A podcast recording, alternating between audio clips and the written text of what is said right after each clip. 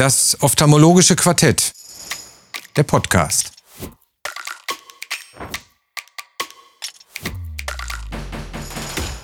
Die Videoversion finden Sie in der Mediathek auf ifox.com. Liebe Zuschauerinnen, liebe Zuschauer, liebe Kolleginnen, liebe Kollegen, herzlich willkommen zu einer neuen Folge des ophthalmologischen Quartetts hier auf iFox. Heute zu einem nicht ganz so trockenen Thema. Zika. Ich freue mich über eine illustre Gästeschar, Frau Stefanie Schmickler aus Ahaus, Frau Professor Prokosch aus der Uni-Augenklinik in Köln und Frau Brücher aus der Universitätsaugenklinik in Münster. Mein Name ist Carsten Klabe, ich bin niedergelassener Augenarzt aus Düsseldorf. Zika. Hm. Erstmal ein Thema, das keine große Begeisterung bei den meisten auslöst. Aber auf der anderen Seite haben wir eine Unmenge Patienten, wenn man sich anschaut. Ich glaube, mittlerweile ein Fünftel der Patienten haben Zika-Symptomatiken. Wir kennen die Problematik, die Glaukomexperten. Alle Patienten, die ein Glaukom haben, haben in der Regel auch eine Zika-Symptomatik, mehr oder weniger stärkeren Ausmaßes. Wir kennen Patienten, die uns viele, viele Jahre mit diffusen Beschwerden durch die Praxis begleiten, die uns manchmal das Leben schwer machen. Und äh, am Anfang hat man, ging es mir zumindest so, das muss ich selbstkritisch eingestehen, ich habe die Patienten häufig nicht ganz ernst genommen. Und ähm, das lag vielleicht, und damit will ich beginnen, auch an einer insuffizienten Diagnostik, wo wir heute viel, viel fortgeschrittener sind. Wir haben heute äh, wirklich Hightech-Diagnostik, aber manchmal, und äh, damit will ich beginnen, weil ich arbeite in einer einfachen Praxis und äh, in Ordnung, auch wir haben heute eine Reihe von modernen Diagnostika, aber manchmal hilft einem die gute alte Spaltlampe mit einem kleinen Zusatzteil weiter. Und äh, das ist etwas, wir sehen hier auf der Aufnahme, in Ordnung, diese Anfärbbarkeiten, die finden wir alle. Aber das ist in der Regel nicht der Patient, der bei mir vor sitzt und klagt und Beschwerden hat. Und äh, dann habe ich das doch ein bisschen Geld in die Hand genommen und mir diesen einklappbaren Filter gekauft. Die gibt's auch einfacher, auch preiswerter. Aber ich fand das in meiner Praxis ein Riesengewinn neben der hochmodernen Diagnostik.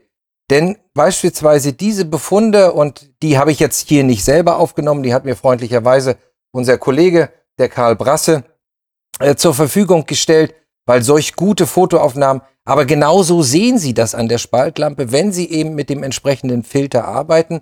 Und hier eine Patientin nach Kataraktoperation die eben über diffuse Beschwerden geklagt hat, über die mangelnde Belastbarkeit beim Schauen. Und äh, das ist etwas, was sie so in dieser Deutlichkeit, diesen vehementen Befund, habe ich beim einfachen Anfärben ohne Filter einfach gar nicht gesehen. Und äh, dann geht's uns ja manchmal so, oder mir, das kann ich jetzt nicht auf andere übertragen, ach, passen Sie auf, ich gebe Ihnen hier einfach mal ein paar Tröpfchen, das wird schon. Und das wird eben nicht. Und der Patient sitzt einen Monat später wieder vor Ihnen und sagt, es ist immer noch nicht besser geworden. Die Tropfen helfen nicht. Jetzt habe ich die dritte Sorte und es ist immer noch nicht besser. Und dann müssen wir anfangen, wirklich uns den Befund genau anzuschauen. Und das fängt eben mit einer anständigen Anamnese, wie immer, und mit einer anständigen spaltlampenmikroskopischen Untersuchung an. Und dann eben auch, und das ist mittlerweile bei uns eben auch Standard, dass wir ein anständiges Grading machen, versuchen, fotografisch diese Befunde zu dokumentieren, um eben auch, und das ist wichtig, dem Patienten auch zeigen zu können, hier ist ein Fortschritt oder das Ganze stagniert, wir müssen die Therapie umstellen. Das zweite, das war eben die Fluoreszin-Färbung, ist das Lisamin grün, ähm, was in der Bewertung für mich nach wie vor ähm, schwieriger ist, weil sich die Farbe nicht wirklich gut verteilt. Man sieht dann diese fleckigen Anfärbungen und es ist eben nicht dieses Pooling, dieses flächige Pooling, sondern es sind diese kleinen Anfärbbarkeiten, die aber die defekten Zellen der Bindehaut zeigen und die eingeschränkte Becherzellfunktion, äh, worauf man dann eben auf äh, die entzündliche Genese dieser Erkrankung, denn am Ende des Tages ist das, glaube ich, da sind wir uns alle einig heute, Zika ist eine entzündliche Erkrankung, Frau Messmer rückt die auch so in Richtung der Autoimmunerkrankung. Und es ist eben nicht nur einfach, da fehlt ein bisschen Tränenflüssigkeit und das wird schon, sondern es ist ein ernstzunehmendes Krankheitsbild. Und ich freue mich, dass ich das heute mit Ihnen hier diskutieren kann. Dann können wir noch diskutieren, welche unterschiedlichen Tränenersatzmittel nehmen wir. Hier haben wir einmal das Polyhexal und einmal das Hyaluron und wir sehen, wie unterschiedlich die sich verteilen nach der Applikation. Auch hier der Dank an Karl Brasse, der diese schönen Aufnahmen macht. Und das ist für mich auch erstmal für den Patienten. Solche Videos habe ich gerne. Ich habe die dann auf dem Laptop oder auf dem iPad, äh, wo man das heute den Patienten auch demonstrieren kann, wo man dann sagt, das sind die Unterschiede. Und wenn sie hochkonzentrierte Hyaluronsäure tropfen, dann braucht das eben ein paar Minuten, bis sie wieder klar sehen. Und äh, das einfach nur als Einführung äh, zur, zur Thematik Sika. Frau Schmickler gibt uns jetzt mal einen Einblick, wie die Diagnostik dann weitergeführt werden kann, wie wir dann tatsächlich komplexere Fälle auch heute adäquat behandeln können.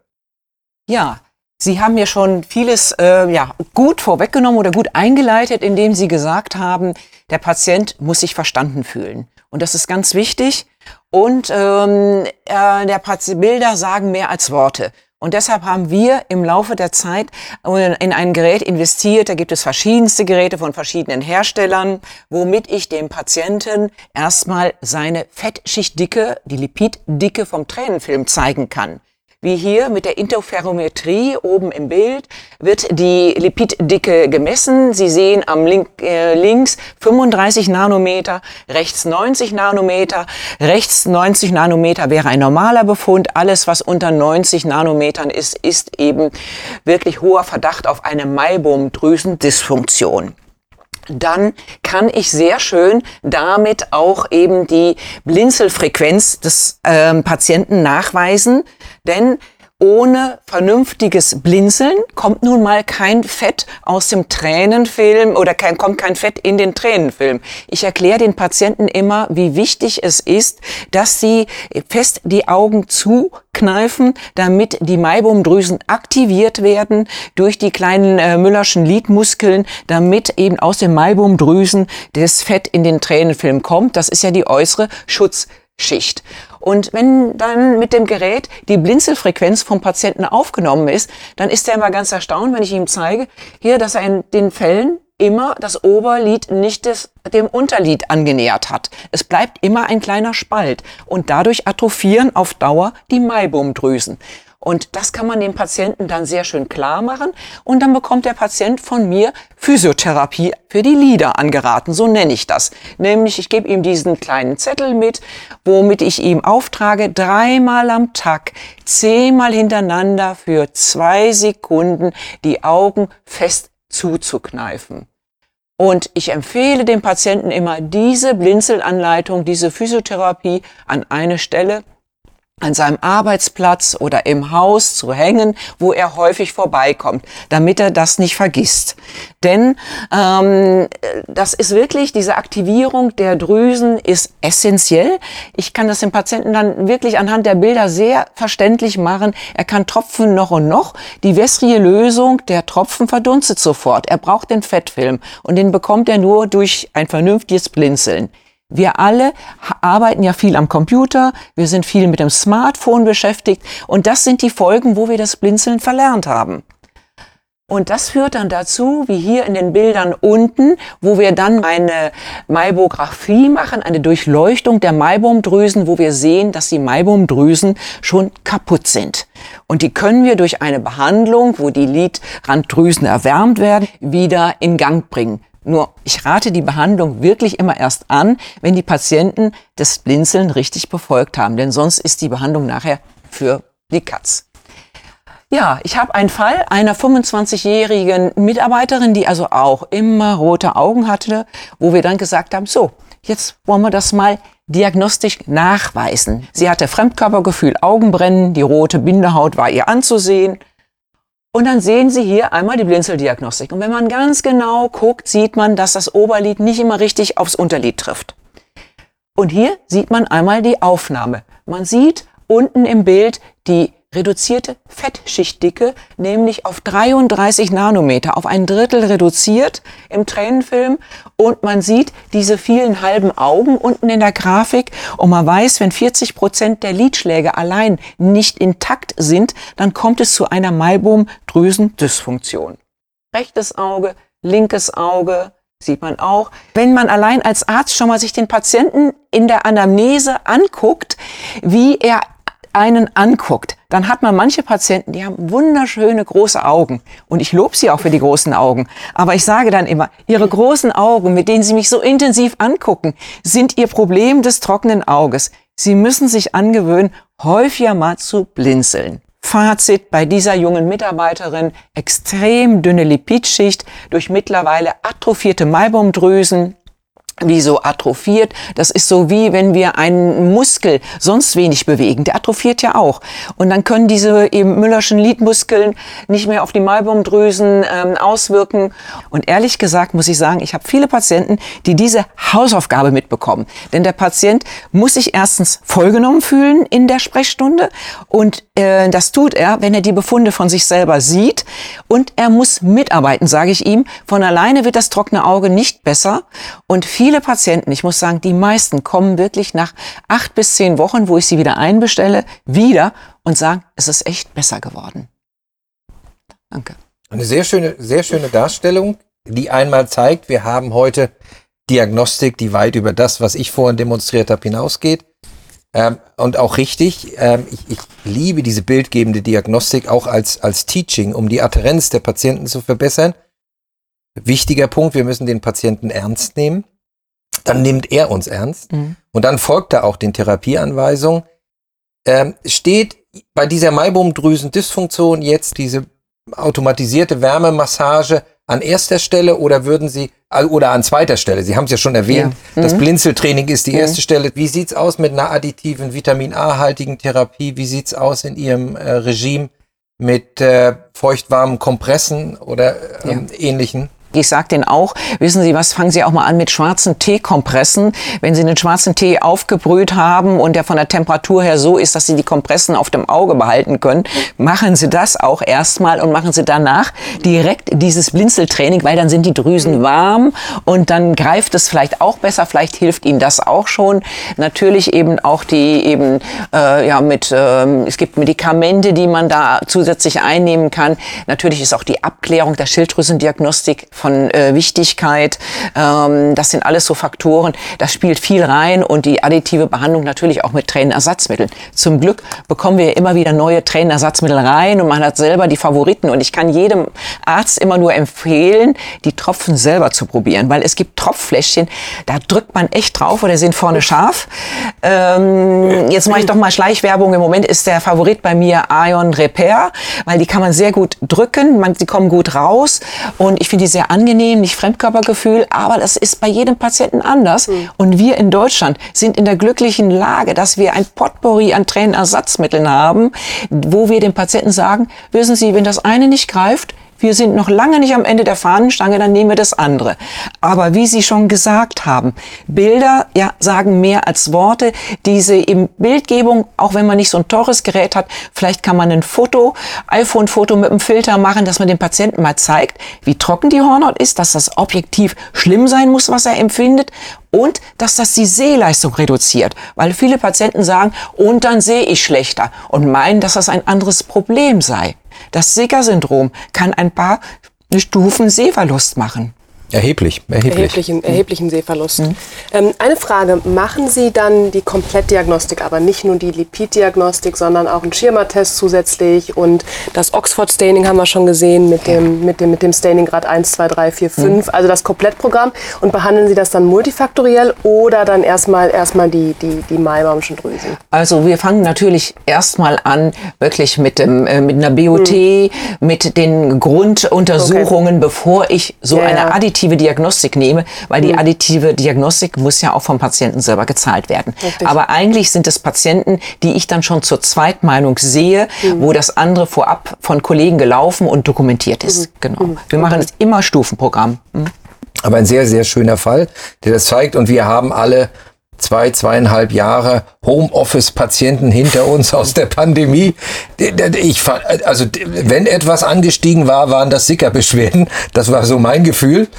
Ähm, und viele Patienten, die wir uns dann selber induziert haben, das waren die Patienten, die nach refraktiver Chirurgie gefragt haben, refraktive Hornhautchirurgie, genau. wo wir uns dann die Sicker selber gebaut haben, äh, die Probleme selber geschaffen haben. Aber ähm, eben, wir haben wunderbare diagnostische und therapeutische Tools, so etwas zu behandeln.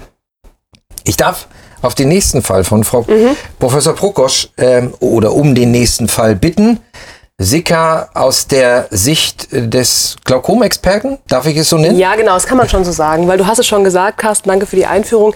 Ähm, 100 Prozent glaube ich nicht, aber so um die 50 Prozent haben auf jeden Fall auch ähm, subjektive Beschwerden aufgrund der Sika-Problematik. Und wir wissen alle, du hast schon gesagt, Bildschirmarbeitsplatz, aber sicherlich auch die ganzen Antiglaukomatöser, noch schlimmer mit Benzalkoniumchlorid, die konservierten, die sorgen dafür, dass die Hornhautoberfläche nicht gerade besser wird. Dann mit dem Alter steigt die Sika-Problematik. Das sind typischerweise ältere Patienten. Das heißt, die Koinzidenz ist da sehr, sehr hoch zwischen Glaukom und Sika. Und die Tropfen verschlechtern den Befund natürlich noch.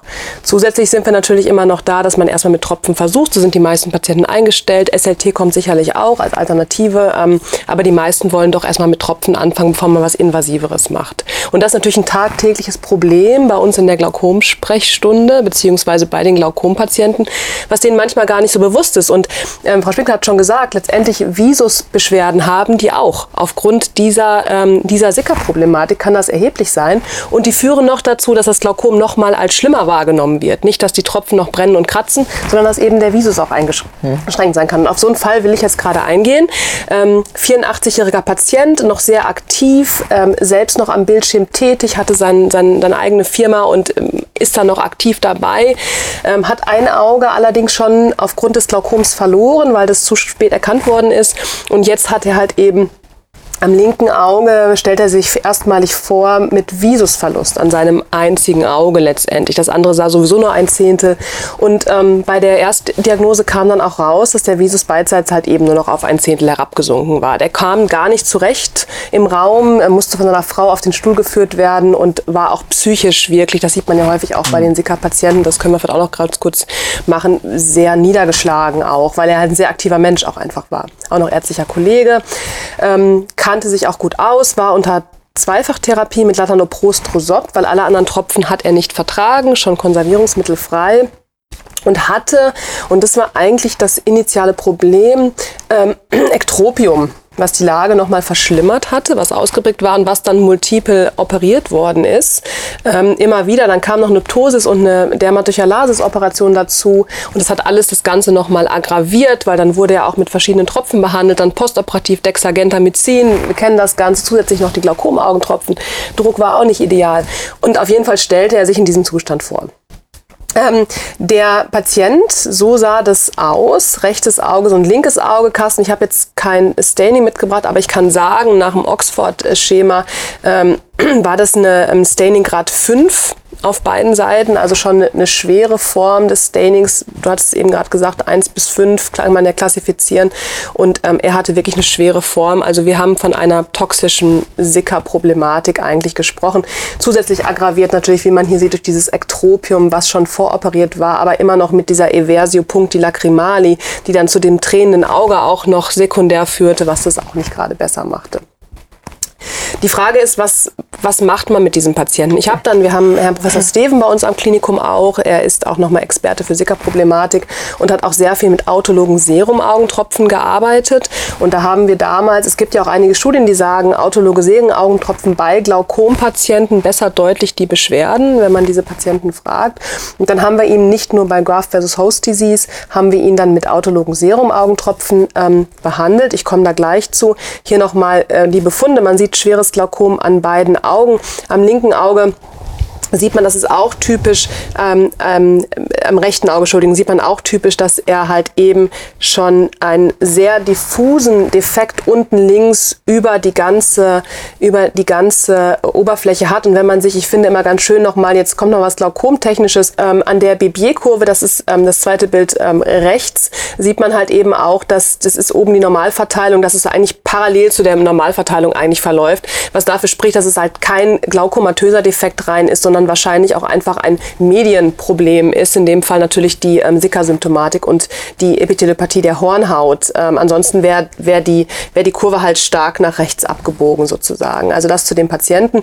Ich hatte es gerade schon gesagt, was wir gemacht haben. Wir haben natürlich erstmal alle Tropfen gestoppt. Das war unser Therapievorschlag bei dem Patienten ähm, und haben dann halt ähm, auch ähm, feuchte Umschläge gemacht, ein bisschen mit Schwarztee gearbeitet, einfache Augensalbe verabreicht und haben dann parallel, das dauert ja immer ein bisschen, ähm, mit der Transfusionsmedizin gesprochen, dass man ihm bei einem sogenannten Serum-Augentropfen halt anfertigen kann. Er musste da mit der Krankenkasse sprechen. Das ist ja immer so ein bisschen so eine Geschichte, dass es ja auch genehmigt werden muss. Und ähm, dann hat er diese halt eben bekommen. Parallel dazu haben wir nochmal eine Lidkorrektur durchgeführt und ähm, im Verlauf, ich sage es auch gleich jetzt, ähm, das ist ja auch bestätigt bei denen mit dieser toxischen äh, Sickersymptomatik nach Glaukom-Augentropfen, habe ich bei dem Patienten bei dem fortgeschrittenen Befund auch dann eine Trabekulektomie durchgeführt, um ihn dann auch mit dem Ziel ganz klar nicht nur die Tropfen zu reduzieren, sondern die Tropfen eben auch loszuwerden.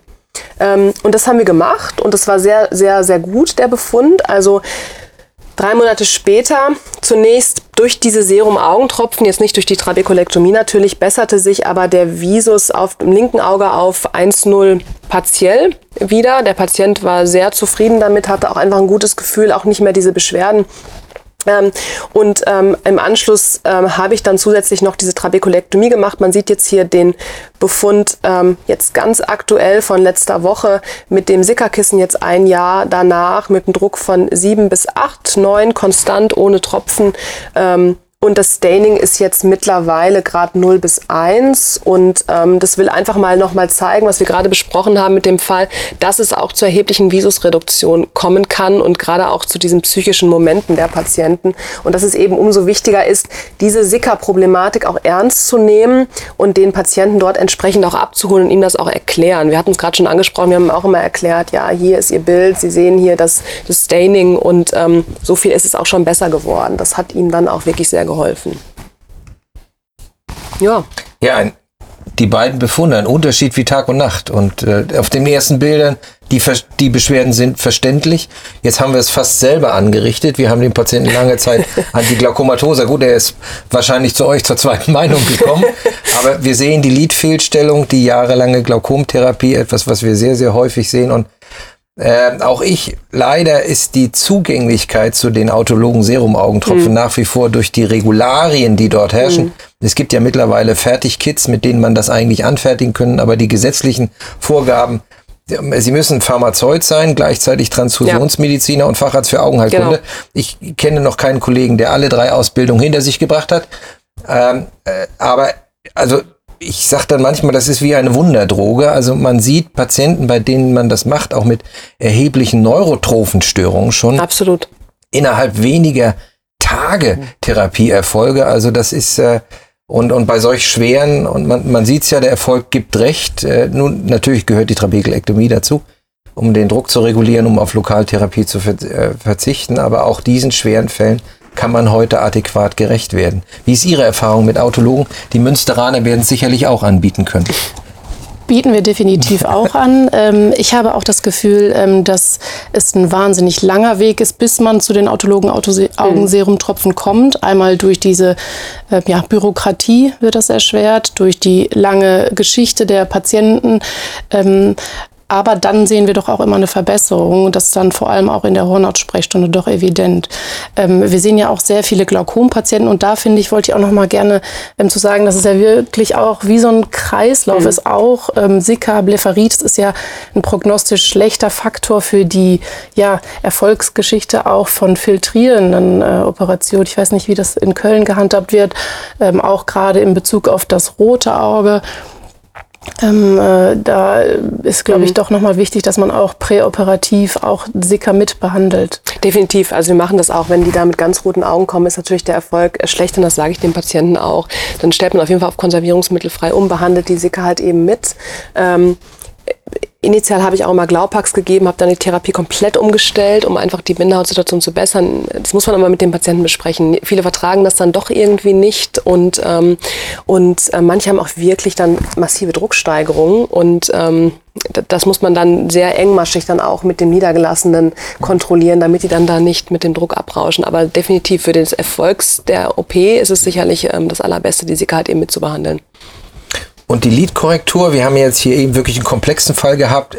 Das eine war das Glaukom, mhm. die Lokalmedikation als Ursache für die Sicker äh, durch die ja. chronische Entzündung, die Lidfehlstellung. Absolut. Auch das im, im Behandlungsablauf erst die Lidfehlstellung operiert und dann die Trabekelektomie? Ähm, ja, wir haben, genau, wir haben, und das passt auch zu dem, was Sie gesagt haben, Frau Schmittler, nicht wahr? Dass, dass, mit, mit, dass der Muskel halt eben dann dysfunktional ist. Und Sie haben es gesagt, man muss richtig blinzeln, aber der arme Patient, der konnte halt ja gar nicht mehr richtig blinzeln, um, weil das war so ausgeprägt, dass, dass es einfach auch schwierig ist. Und dann ist klar, dass das zu einer Malbomitis führt und zu einer Entzündung in dem Bereich und dass der Müllermuskel da nicht so ganz zufrieden ist, wahrscheinlich, oder? Sehen Sie wahrscheinlich auch genauso. Würde ich ne? auch so sehen. Also Lidstellungen muss man sich angucken. Ist gerade sind es ja auch ältere Patienten, Mhm. wo das Lid mal durchhängt. Also deshalb, ich mache jetzt hier nicht ein Plädoyer für teure Geräte, sondern erstmal für vernünftige Blickdiagnostik, während man sich Mhm. Richtig. mit dem Patienten unterhält, bevor man mit der Schweizer Dieser anfängt. Befund bedurfte auch keiner teuren Diagnostik. ja, ja. Nee, nee, genau. Und wie man das schon sieht, ich Ja. meine, mit der Eversio Punctimalis Tränen des Auge, ich glaube, da haben wir gleich auch noch was im Steckenpferd, ne, mit Tränen im Auge, ähm, das, ähm, das stört ihn natürlich auch. Und ähm, da, das muss man als erstes behandeln und dann parallel aber schon die Sickerproblematik bei dem Patienten als erstes Mal. Und dann haben wir erstmal die Antiglaukomatisor weitergegeben, mussten wir ja, weil der Druck muss ja kontrolliert sein. Und dann haben wir dann, als alles besser war, das passt zu dem Fall, als dann die Oberfläche auch besser war, haben wir dann die Trabekulektomie operiert. Ja. Das scheint noch, es zeigt noch mal schön die Komplexität der Situation. Wir haben die, dieses klassische Office Eye, was uns jedem in der Sprechstunde begegnet, die wir sicherlich mit, mit Tränenersatzmitteln ganz gut in den, in den Griff bekommen und indem wir den Leuten sagen, trennt euch bitte von eurem Bildschirm mal so alle Stunde für eine Viertelstunde und geht doch mal vor die Tür, auch wenn das Homeoffice heißt. Aber wir haben auch auf der anderen Seite tatsächlich diese hochkomplexen Störungen, die wirklich die Arbeit machen, die aber Ja. auch da ähm, therapiert werden können. Waren in dem Fall auch noch zusätzlich Zytostatika notwendig? Nein. Zyclosporin A oder Nein, aber ähnliches? nicht, wie gesagt, mit den Serumaugentropfen erstmal alles absetzen, Mhm. die, weil oft, das, das triggert sich ja. Ne? Man gibt ein Medikament, dann kommt das nächste da drauf. Der, der kam und der hatte acht verschiedene Tropfen am Anfang irgendwie. Dann noch Softaccord dazu, ein Corticosteroid und all sowas. Und, ähm, dass das Glaukom wieder nicht besser dass macht das Glaukom wieder nicht besser machte bei ihm, richtig, genau. Dann Ja. muss er noch einen Tropfen mehr nehmen fürs Glaukom.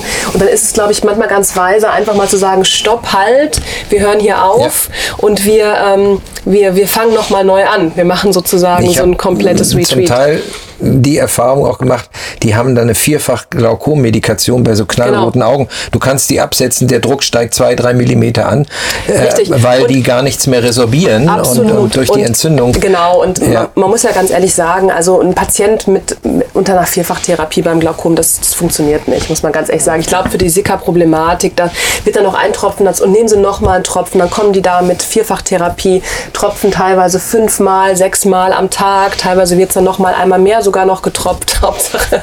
Und das ist, das ist, glaube ich, für den Patienten eine Zumutung.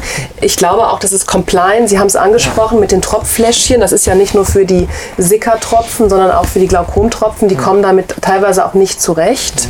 Ähm, Denke ich auch ein wichtiger ne? Einwand. Absolut. Probiert, probi man probiert sollte man das mit den Patienten mal aus, ausprobieren. Ja. Ob der Das- Tropfen ja, ins ja. Auge kommt. Und, ähm, und mal selber ausprobieren, ob man überhaupt die Compliance dann hat. Und wie gesagt, und dann brennt das auch noch so und ähm, das, das steckt, steckt gerade auch nicht gerade die Adherenz zu der Therapie. Genau. Man wird angesprochen. Mhm.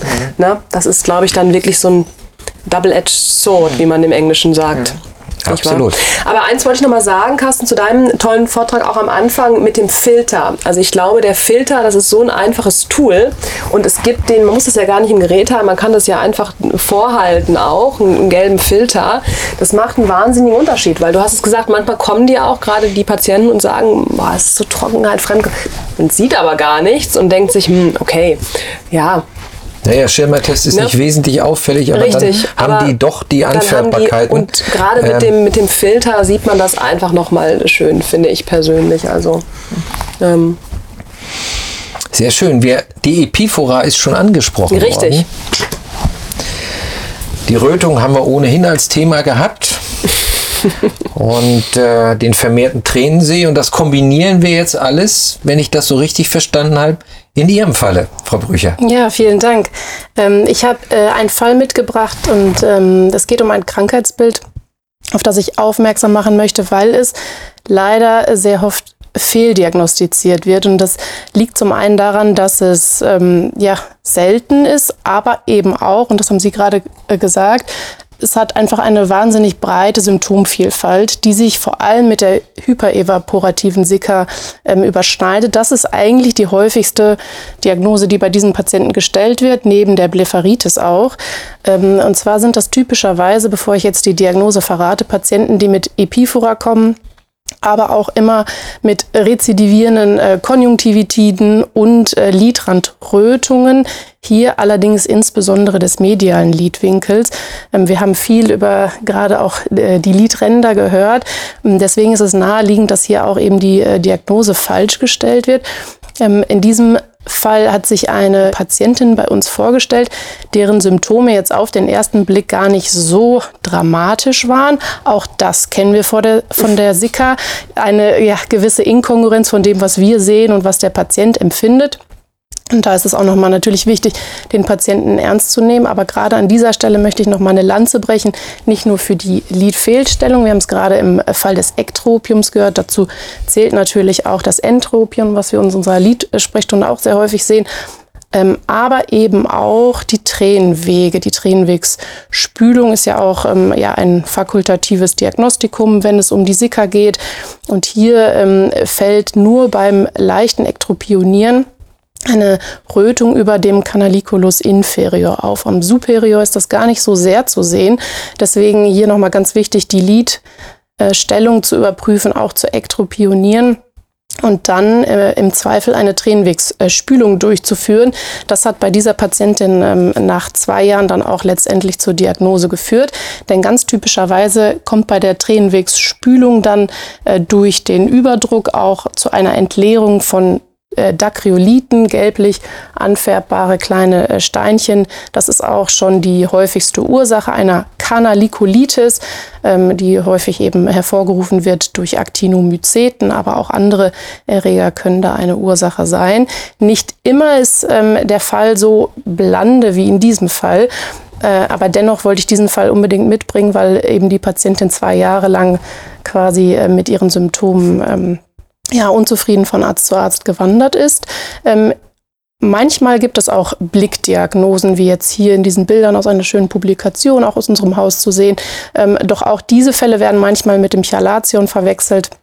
Ich darf da nochmal hinweisen, genau über dem Canaliculus ist hier die Rötung äh, ganz deutlich zu sehen. Die Tränenwegsspülung ist hier ähm, hinweisend und für die ähm, Therapie ist eigentlich das äh, ja, chirurgische Vorgehen ähm, die Therapie mhm. der Wahl. Ähm, systemische und lokale Antibiose führen hier nur selten zur kompletten Remission. Äh, in unserem Haus wird eine Kanalikulotomie mit einer ähm, Curettage durchgeführt, wo man ganz deutlich die ähm, Entleerung der Dacryolithen hier sieht. Danach wird noch eine Lavage durchgeführt und meistens noch ein äh, Schlauch, eine bikanalikuläre Schlauchintubation bis zur Nase durchgeführt denn ähm, das Ganze verhindert äh, sekundäre Vernarbung und äh, Fistulierungen. Also mit diesem Fall ähm, sei nochmal darauf hingewiesen, ähm, eine fakultative weitere Diagnostike, ja, diagnostische Möglichkeit ist die Tränenwegsspülung, die hier äh, dann doch zur äh, Diagnose Kanalikolitis führt. Herzlichen Dank, ein eindrücklicher Befund und vor allen Dingen die Kanalikolitis bei dem sehr, sehr blanden ersten klinischen Bild. Das wäre auch nicht meine erste Diagnose gewesen. Ja, und das zeigt, glaube ich, die Wichtigkeit, dass wir doch dann ähm, die gute alte Tränenwegsspülung. Ich erinnere mich noch an meinen Beginn, meine Karriere möchte ich es nicht nennen, aber meine Ausbildung als PJler, da wurde in der Ambulanz mhm. bei jedem Patienten, bei mhm. jedem, das fand ich auch übertrieben, denn das ist heute eher symptombezogene Untersuchung, aber dort führten wir bei jedem Patienten eine Tränenwegspülung mhm. durch. Ähm, das hatte sicherlich Übungszwecke, das würde ich heute nicht mehr machen, aber ich denke, es ist heute eher umgekehrt der Fall. Mhm. Es wird viel zu wenig gemacht. Und deswegen finde ich das sehr wichtig, dass Sie darauf hingewiesen haben. Und äh, auch der jetzt, der operative Befund ist natürlich sehr, sehr eindrücklich. Auch das ist nicht immer das, der Fall. Aber die Schilderung und wichtig finde ich auch der Hinweis dann operative Therapie und gleichzeitig Schienung, weil die haben ja wirklich eine chronische Entzündung, die bis in den Ductus nasolacrimalis in der Regel reicht und dann eine einfache Spülung reicht in vielen Fällen nicht aus. Herzlichen Dank für diesen Befund. Was ist Ihre Erfahrung? Ähm, also ich meine, das ist natürlich ganz wichtiges differentialdiagnostisches Kriterium letztendlich auch, weil ähm, wie gesagt, wenn die jetzt, ähm, ich komme nochmal auf den ersten Fall auch von Frau Schmickler, wenn die jetzt eine chronische Maibaumitis haben, dann haben die ja häufig auch ähm, Epiphora weil der Tränenfilm verdunstet, Sie haben es gesagt, der bleibt nicht bestehen, der Fettschirm ist nicht intakt und dann ist das natürlich Chamäleon, der Sicker, kann das eben auch mit Epiphora einhergehen und da ist das ganz wichtig, dass man dann natürlich auch nochmal guckt, aha, warum haben die jetzt diese Entzündung, warum haben die diese Epiphora? Es liegt vielleicht auch nicht an der Sicker, sondern es liegt halt, halt eben an einer Tränenwegstenose. Und das ist, glaube ich, ganz wichtig. Genau, und da ist ganz wichtig, auch bei der Spaltlampe zu gucken, gibt es einen Tränensee-Meniskus? Richtig. Ja, denn das ist eigentlich der Hinweis, da kann das trockene Auge nicht vom trockenen Auge herkommen. Da ist Genau. irgendwas mit den Tränenwegen nicht in Ordnung. Und dann sollte man wirklich mal spülen und gucken, wie, was der Patient da gerade dabei empfindet. hm, Und was wir sehen. Ja. hm.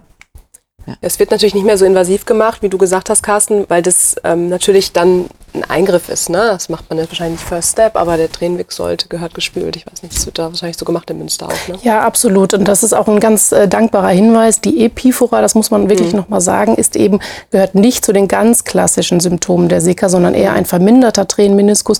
Aber bei Ektropium dann wiederum schon. Also es ist ein komplexes Krankheitsbild, ähm, wo die Lider und vor allem der ganze Tränenapparat auch mit, der, ähm, mit dem Orbicularis, mit, dem, äh, mit der ja, Blinzelhausaufgabe sozusagen, auch die fördert ja den Tränenfluss. Also es hängt schon alles zusammen. Das Stichwort, was wir ganz am Anfang ähm, gewählt hatten mit der entzündlichen Genese oder Ursache ähm, der Sika, das wird natürlich durch so eine Kanalikolitis immer wieder gespeist. Immer wieder kommt es zu Oberflächen, ja, Benetzungsstörung und ähm, ja, einer Disbalance in der Tränenfilmhomöostase durch diese ständige Entzündung da drin. Also ich glaube, das äh, Krankheitsbild vereint da ganz viele Teilaspekte, die es auch bei Sika gibt oder die unter Un Umständen auch zur Verschlechterung einer Sika-Symptomatik führen können. Und da ich, möchte ich jetzt nochmal eine Lanze brechen für die kleine Einzelpraxis. Die kann das nicht leisten für eine Ordinationsziffer. Denn wie eben Sie das schon vorhin gesagt haben, ähm, ist das ja so gewesen, früher haben wir bei jedem Patienten den Trennweg gespült. So wie genauso bin ich erzogen worden. Jede, vor jeder operativen Diagnostik Trennwegspülung. Also ich kann das im FF. Und die Über Wimpern unteres noch geschnitten für die und üb- Kataraktopäe. und Bei über- der Kataraktoperation ja, ja, und über das obere gespült. Nein, nein, mit. Kochsalz. Aber früher hatten die kleine Praxis, ich bin ja, komme ja nun aus einer großen Praxis, aber auch selbst die kleine Praxis hatte so ein Mini-Steri oder dann gab's mal die UV-kleinen äh, UV-Steris, wo man nachher die Tränenkanülen ähm, Kanülen reinlegte für die Sterilisation. Heutzutage muss das richtig dokumentiert werden mit Chargen des äh, Sterilisationsnummer im, äh, in einem äh, Steri. Und da, wenn die Einzelpraxis dann die Instrumente auch noch dafür weggibt, das kostet ja im Grunde genommen, da bleibt ja nachher, also da bleibt ja überhaupt nichts mehr übrig von der Ordinationsziffer, die der die Einzelpraxis bekommt. Und das ist sicherlich auch mit ein Grund, wieso vielfach in der Einzelpraxis nicht mehr gespült wird. Das ist sicherlich ein wichtiges Argument. Die, die Voraussetzungen heute, die gesetzlichen Normen, welche durchaus richtig sind, was Sterilität Ja. betrifft. Aber mir ist auch kein Hersteller beispielsweise für Einweg Tränenwegskanülen bekannt. Wir bereiten die auch auf, aber ich bin auch in der glücklichen Situation, dass ich einen eigenen OP wie Frau Schmickler und einen eigenen äh, Stereabteilung dort äh, validiert habe, der mir das aufbereitet. Ähm, sicherlich auch ein wichtiger Aspekt, dass die, die reine konservative Praxis, die kleine Einzel- oder, oder Gemeinschaftspraxis heute mit den äh, äh, Honoraren gar nicht zurechtkommt bei solcher aufwendigen Diagnostik, was schade ist für die Patienten, weil dann eben solche Dinge einfach verloren gehen. Und das ist ja kein Zeitaufwand. Die Tränenwegsspülung, wenn man das gemacht hat, wenn man das kann. Das andere ist, ob man das gelernt hat in der Ausbildung. Aber wenn man das, wenn man das kann, dann ist das eine Sache von zwei Minuten, die äh, und, und auch wenn ich über den Tränenkanal jetzt einfach spüle, kommen sicherlich zwei, drei von diesen kleinen Konkrementen. Das sind jetzt hier richtige Steine. Aber auch da sehe ich dann häufig schon, allein der Patient sagt, die Schmerzsymptomatik beim Sondieren, wenn der eine Kanalikulitis hat, das ist so einfach zu diagnostizieren, aber es werden uns Hürden gesetzt, richtig, die äh, manchmal leider, leider dann eine, eine einfache, aber effiziente Diagnostik ähm, verzögern. Ich will nicht sagen komplett unmöglich machen, aber dann eben so einen langen Leidensweg. Wenn die eine Patientin, aber wobei, das muss ich auch sagen, bei so einem Blandenbefund hätte ich auch nicht gleich sofort das Tränenwegsbesteck rausgeholt. Kommt man nicht Äh, sofort das, äh, aber aber äh, wieder mal, deswegen sitzen wir hier zusammen, deswegen finde ich, macht das so viel Spaß, weil wir ähm, in, in diesen Runden tatsächlich über über äh, Dinge sprechen können, die nicht alltäglich sind, die spannend sind. Und ich fand Sika nie spannend, aber ich habe gelernt, dass das wirklich etwas ist, was man ernst nimmt, was auch spannend sein kann, wo wir heute sehr viele Möglichkeiten haben zur Therapie. Und äh, man muss nur immer dran denken. Das ist wie bei allem in der Medizin. Ich glaube, dran denken ist tut, tut ganz gut, ne? Aber vielleicht ist das auch ein Hinweis, dass man äh, eine spezielle Sickersprechstunde in, in seinem Sprechstundenplan einbaut, die vielleicht außerhalb der üblichen Sprechstundenzeiten ist, wo man dem Patienten sagt, also wenn es jetzt nicht das typisch ganz to total rote Auge ist, das kranke Auge, sondern der, der einfach die vielen Beschwerden hat, wo man etwas tiefer gehen gucken muss und wo man eben sagt, das ist jetzt nicht mehr die Regelversorgung und was man dann vielleicht auch der dann in der äh, einzelnen Praxis mal als individuelle eben Sprechstunde Absolut. anbietet, außerhalb der normalen Sprechstundenzeiten. Und Absolut. dazu möchte ich vielleicht auch animieren und kann dieses ophthalmologische Quartett auch ein Tipp für die Praxis sein, das einzuführen, weil der Patient fühlt sich ja dann auch gewertschätzt, wenn er außerhalb der vollen Praxis kommen kann, zu einer Randzeit, wo es leerer ist, wo ihm mehr Aufmerksamkeit Absolut. gewidmet wird. Und Und zumal es faktisch 20 Prozent, ein Fünftel unserer Patienten ausmacht, die Absolut. diese Beschwerden haben.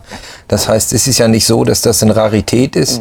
Jemand mit einer, auch die Patienten mit einem, und das haben wir ja heute sehr, sehr schön gesehen, mit an sich an der Spaltlampe auf den ersten Blick blanken befunden haben, erhebliche Beschwerden, sind erheblich eingeschränkt und eben die visuelle Funktion in Zeiten von, wir sitzen den ganzen Tag am Bildschirm oder sehr, sehr viel am Bildschirm, das registriert ja heute das Gerät. Sie haben wieder acht Stunden davor gesessen.